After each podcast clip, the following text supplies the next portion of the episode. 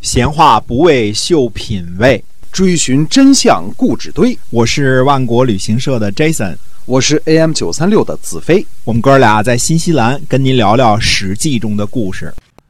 各位亲爱的听友们，大家好，欢迎来到我们的《史记》中的故事。我们继续呢跟您讲啊，在那个年代所发生的事情。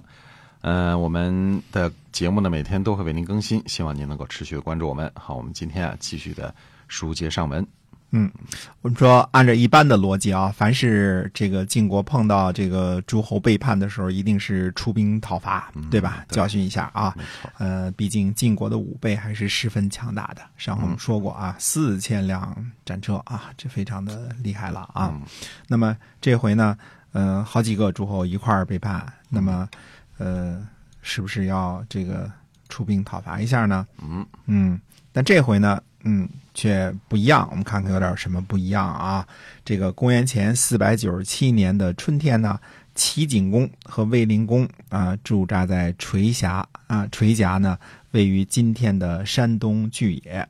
那么齐景公呢准备讨伐晋国。齐国先动手了，没等没等晋国老大来这个动手呢，自己先动手了。哎，哎，这个结果呢，就准备呢率兵呃渡过黄河。诸位大夫们都说呢，说不可啊，不能啊，这个毕竟跟晋国老大开战，这不是闹着玩的啊。齐景公，你还是呃别渡过黄河去讨伐晋国了。哎，只有一位大臣呢叫秉义资，那么秉义资说呢，说可以。嗯，秉义资说呢，说军队讨伐河内啊，当时这个黄河之内嘛，我们说这个叫河内啊，就是指的这个，呃，指的这个河北的，嗯，西边这一部分和山西啊这部分河内就是晋国啊，指黄河哈。哎，对，说军队讨伐河内，报信儿的人呢要好多天才能把信息呢传到绛都，绛都呢不足三个月。不会带领军队呢到达黄河，那个时候呢，我们都渡过济水回国了啊，回家去了，说没什么事儿。呃，根据呢这个我们说这个《左传》的专家啊杨伯峻先生考证呢，这时候的黄河呢，在这个地方呢是经过河南的原阳、延津诸县，呃西北往东北流，经过濮阳西侧往北啊。看看啊，濮阳的西侧正好在魏国这儿呢啊。那么魏国、齐国，与其说是在河南呢，实际上呃，应该说是在河东，对吧？黄河的东边哎，因为当时就叫河南，对吧？就叫总体来说河的南边，就大的方向这么说。那么秉义资的这个话呢，深得齐景公之意啊。这个齐景公呢，就下令说，把其他大夫的乘车啊都收回来，不让他们乘车啊，走走道拉练吧。嗯，只让这个秉义资乘车。嗯，这只有一个人能坐车啊，其他人都过腿儿的吧。齐景公呢，想和卫灵公同乘一辆车啊，和他一起宴饮啊。这个命人呢，套好了广居。那广居是这个。这个比较大的车啊，并且呢带上了兵甲，嗯，广军上面带上了兵甲，哎，突然这时候呢有使者来报告说进兵来了啊，进兵来了。齐景公呢就对卫灵公说说等您的车子套好，寡人请求替您驾车。于是呢披上铠甲，这个和卫灵公呢一起上车。驱车向前，嗯，你看这个国君啊，挺勇敢的。齐景公这时候应该年纪也也不小了啊，哎，驱车向前。那么，呃，这个时候呢，又有人来报告说啊，说报错了，刚才说根本没有进兵啊，进兵没来。嗯，齐景公呢，这才把车给停了下来。所以说，按道理来说呢，本来应该是晋国来讨伐齐国和魏国，对吧？呃，结果呢，反过来呢，这个齐国和魏国呢，联合去讨伐这个晋国。那么。呃，而且呢，看这意思，这个齐景公是很着意的，这个笼络卫灵公，对吧？这个这个，寡人给您驾车，对，等于现在说这个戈尔巴乔夫给你开车，这个意思似的啊，就就就就这个意思啊，大家想想就知道了啊。那么，那么我们说，本来是应该反过来晋国讨伐的，难道这个晋国的六卿这个什么事都不做啊？这个，呃，我们有这个精明。强干的赵简子都干什么去了？对吧？嗯，赵简子呢，并没有闲着，他给老赵家呢修了一座坚固的城池晋阳，啊啊，这个晋阳哎，那么被赵简子晋阳就是晋水之阳的意思啊，嗯这个分水之阳啊，他们是在晋阳啊，晋的北边，等于是啊，靠水之北北，嗯嗯。那么。被这个赵简子呢派去修筑晋阳城的这个人呢是叫董安于，嗯、他是赵家数一数二的能臣啊。嗯董安于的祖先呢就是那个为了写赵盾弑君不怕掉脑袋的那个董狐啊，他们家历代都是这个史官啊，这个或者担任呢担任的官职呢是晋国的董史这个官职，嗯啊、那么董这个姓氏就是从董史这个官名而来的，董姓大姓儿啊。啊董安于呢，在晋国晚期呢，六大家族六大家族互相倾轧的这个严峻形势之下呢，被派出去这个修筑新城啊、嗯可见修建晋阳这件事儿呢，在赵简子心目当中呢，有多么的重要。晋阳的城墙啊，是用筑板的方式建造的。我们说呢，就是嗯、先用木材夹紧，然后在中间呢，这个木板中间呢夯土，呃用土夯实啊嗯，这叫筑板法啊。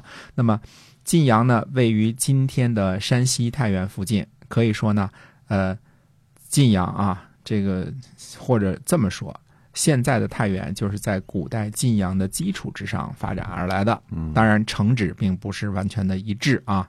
那么，呃，我们的这个这个这个历经变乱啊，这个古代的这个这个晋阳城呢，已经原来毁于战火了啊。现在呢，我们的这个考古人员在距离太原不远的地方呢，发现了古晋阳城遗址，大家可以去网上搜搜看看古晋阳城遗址是什么样子啊。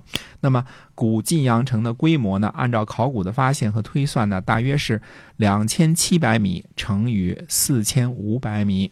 大家看看啊，两千二点七公里乘以四点五公里，面积呢大约是十二平方公里，这是相当大的规模的一座城池了。嗯这是相当相当大的了。按照我们这个呃东周留下来的唯一的一本这个工程方面的书《考工记》啊，齐国的这个《考工记》啊，我们前说过这本书啊，匠人营国的记载啊，诸侯的城池是什么呀？方九里，就是。九里还不是九公里啊，是方九里。古时候里呢比现在短，大约和现在的这个三分之二啊。按照《考工记》当中的这个规模呢，城池的面积，都侯就是诸侯都城的城池的面积呢，大约不会多于四平方公里。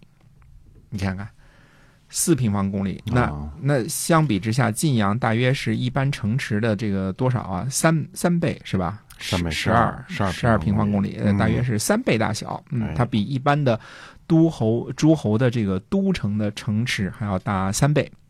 所以这个董安于呢，呃，修建的这个晋阳呢，还做了战略储备。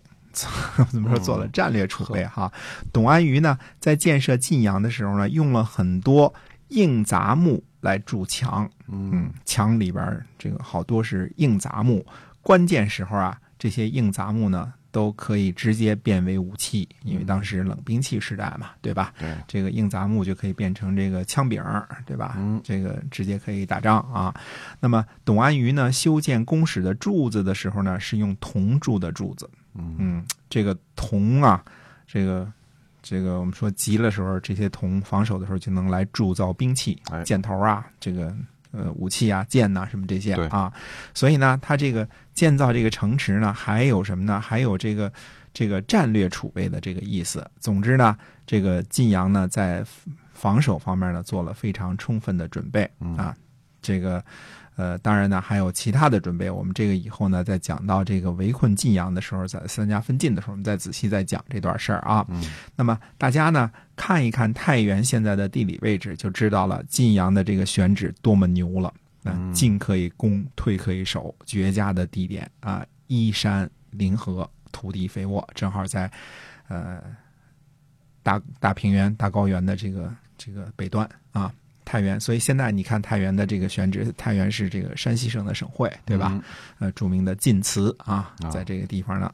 那么，可是呢，这个新建的这个晋阳城呢，规模太大，呃，缺少人口。赵简子呢，就对这个邯郸武说，嗯说呢，请把魏国呃这个以前进贡的那五百家人呐，迁到晋阳来，充实晋阳的人口。嗯啊，这个邯郸武呢是在河北的邯郸那边驻守邯郸城的，对吧？但是呢，呃，也是赵家的支属，他是赵川的后代，所以赵简子呢应该是赵家的家督，邯郸武呢也是，呃，大的赵姓之下的小的分姓，那不是一件什么大事儿啊。这个魏国进贡了这个五百家人口，对吧？然后这个魏国。打不过嘛，对吧？嗯嗯，应该是几年前进贡的啊。本来不是一件什么大事儿，但是这个历史呢，就是无巧不成书，很多巧合的事情啊，小的事情，嗯、构成了整个历史。那么，呃，找邯郸武这个迁徙五百家进魏国进贡的这个百姓的事情呢，呃，搅起了一场轩然大波，导致了春秋晚期的最大的一次政治军事角逐。这个就是春秋晚期的六卿之乱，呃，或者说间接导致了春秋时期的结束。嗯那么预知后事如何，且听下回分解。哎，好，今天我们这个史记中的故事呢，我们就先跟您讲到这儿啊。我们下期呢，继续来跟您讲啊，这个春秋晚期的这些个最大的一场政治军事的角逐，到底发生了什么事情，导致了什么样的后果？希望您持续的关注。我们下期再会。再会。